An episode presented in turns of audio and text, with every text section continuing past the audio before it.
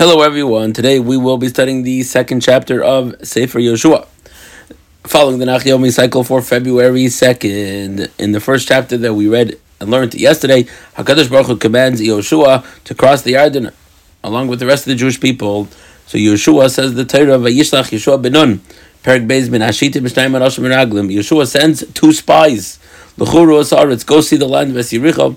Yericho is going to be uh, the first closest city that they will bump into as they cross the Yarden, and Yehoshua sends two spies. As we mentioned last yesterday, the first chapter is the Haftorah on Simchas Torah, and this chapter, this second paragraph of Sefer Yehoshua is the Haftorah for Parsha Shalach. You might recall the story in Shalach where Moshe sends the spies, and it ends terribly. It causes a forty-year delay in the Midbar in the desert because they come back with a negative report. The Jewish people believe it, and Yehoshua, for some reason, sends two spies here. Now, the obvious question is well, doesn't Yehoshua know that sending spies to check out the land is not a good idea? It didn't work out the first time. Why should it work out the second time? So, you might recall that Yehoshua was one of the spies the first time around, but him and Kalev did not go along with the negative report. Hence, Yehoshua was saved, and he was actually rewarded with leading the Jewish people, according to some. So, but there are some differences over here in terms of how they were sent. First of all, over here it came from it came from Yehoshua. The order came from on top. In the Torah, it ended up negatively because the Jewish people put in the request for the for the spying, for the searching out of the land. And since the order came from the top, it had a whole different uh, nature to it. Another uh, difference might be that it was Shnaim Anoshim Meraglim. It was only two as opposed to twelve. It wasn't such a large group. Not everybody knew it. Knew but it. It wasn't so public. First time around, uh, they come back at the report and they reveal it to all. Here it's a, a private mission, Yehoshua and two people. And let us see, does it end up working out better than the first time. Let's go see the land. They come They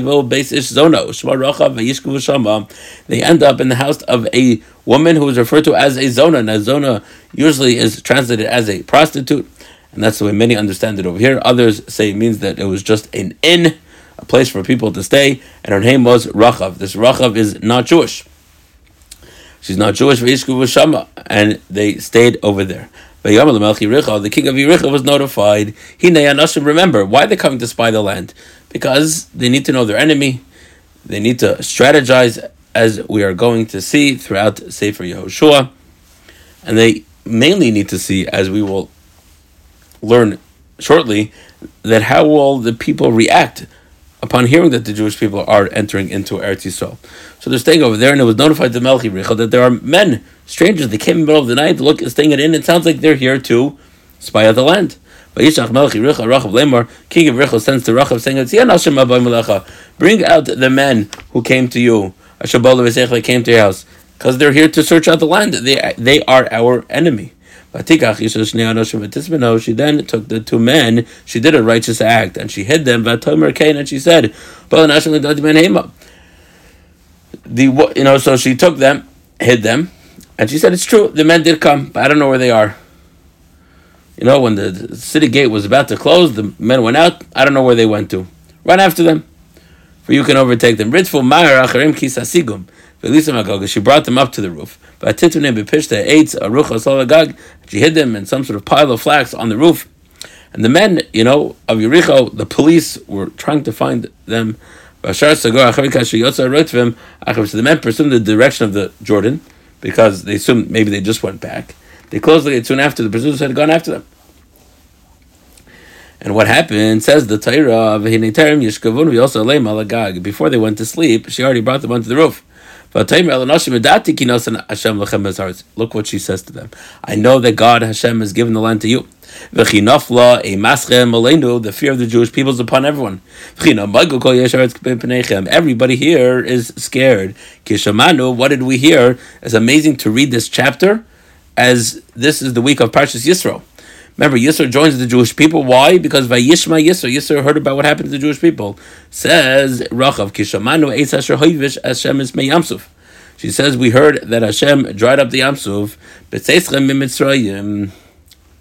We heard everything that happened to the nations that went against the Jewish people. Sichon and Og, Vanishma v'Yimas, our hearts melted, and no one has been able to stand before you. Ki Hashem Elokechem Hu Elokim, Mitachas. You might recall these this sentence, half the sentence from Aleinu. So she says, recognize that Hashem is up there and Hashem is down here. And she says, swear to me that you will do kindness and you will do kindness to my father's house, and you will give me a sign that you are going to save us. Because again, remember, the Jewish people have a commandment, which we will get to, to, to wipe out the seven Canaanite nations. Now, it could be they have a way out, could be if they accept certain commandments, maybe the seven Noahide laws, the Jewish people give them a way out. So she says, Can you please make sure that you will not wipe us out? My father's house, my house and my mother, Vesachai, my brother, Vesachaz, my sister, and everything that belongs to them, Visaltim is Nafshasin, you'll save us from death. The verse. The man said to her, Our souls will die instead of yours if you do not relate this discussion of ours. In other words, don't reveal the secret. Don't let people know that we're here. If you keep that end of the deal, we will keep our end of the deal. That it, it is when Hashem will give us the land, Vasisa, We will do kindness with you. So she then, but so now they leave. But she lays out a, a rope outside the window because her house was right by the wall, which is where you want in it to be, because you obviously will notice it first. She said to them, Go to the mountain. Maybe the pursuers will run after you. Hide there for three days until the pursuers return, and then go on your way. Remember, we will be clean of the shvua if you give it up to somebody else. They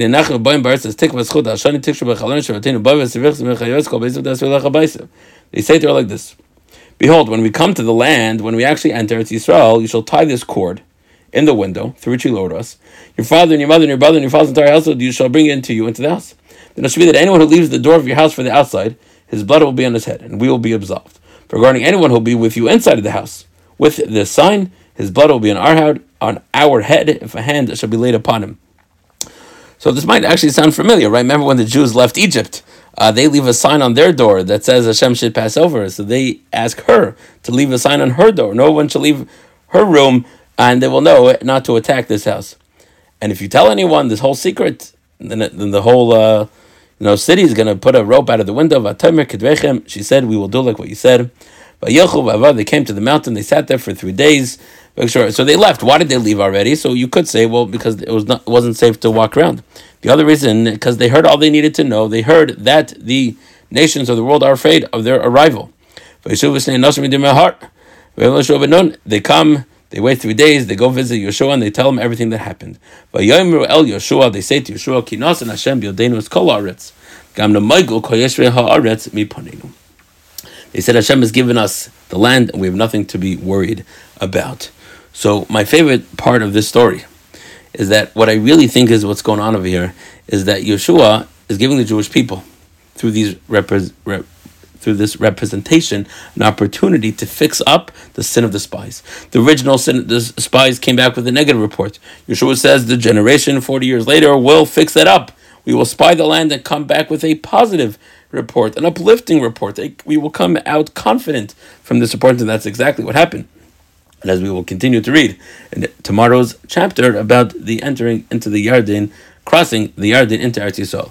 That concludes our study of Navi for the day. Thank you so much for taking time of day to study Sefer Yehoshua.